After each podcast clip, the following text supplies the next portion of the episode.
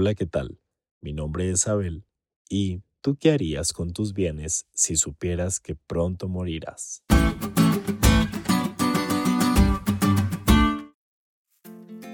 Sé que es una pregunta que la mayoría evitamos, pero no podemos negar que es una realidad y que a cualquiera nos puede pasar. Obviamente la probabilidad aumenta a medida que envejecemos.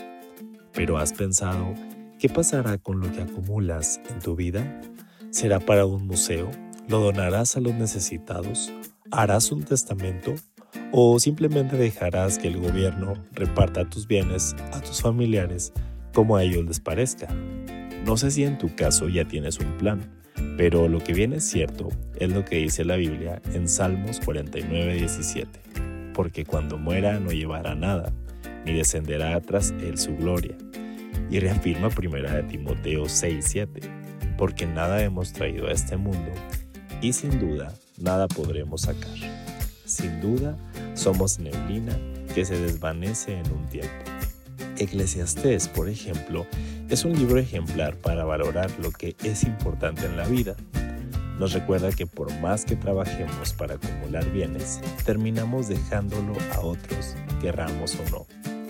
Y el sabio Salomón, autor de este libro, nos enseña que todos los placeres que puede dar la tierra son vanos e insatisfactorios para los anhelos más profundos del alma. Y concluye que es sabio disfrutar con gratitud de las buenas dádivas de Dios y hacer lo que es correcto, pues se traerán a juicio todas nuestras obras. Teniendo estas verdades presentes, la lección nos enseña que sean grandes o pequeños los bienes, la planificación patrimonial puede ser nuestro último acto de mayordomía de administrar aquello con lo que Dios nos ha bendecido.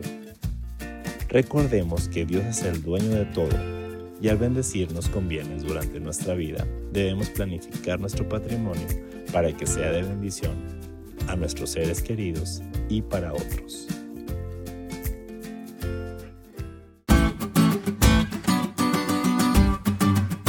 ¿Te diste cuenta lo cool que estuvo la lección? No te olvides de estudiarla y compartir este podcast con todos tus amigos. Es todo por hoy, pero mañana tendremos otra oportunidad de estudiar juntos.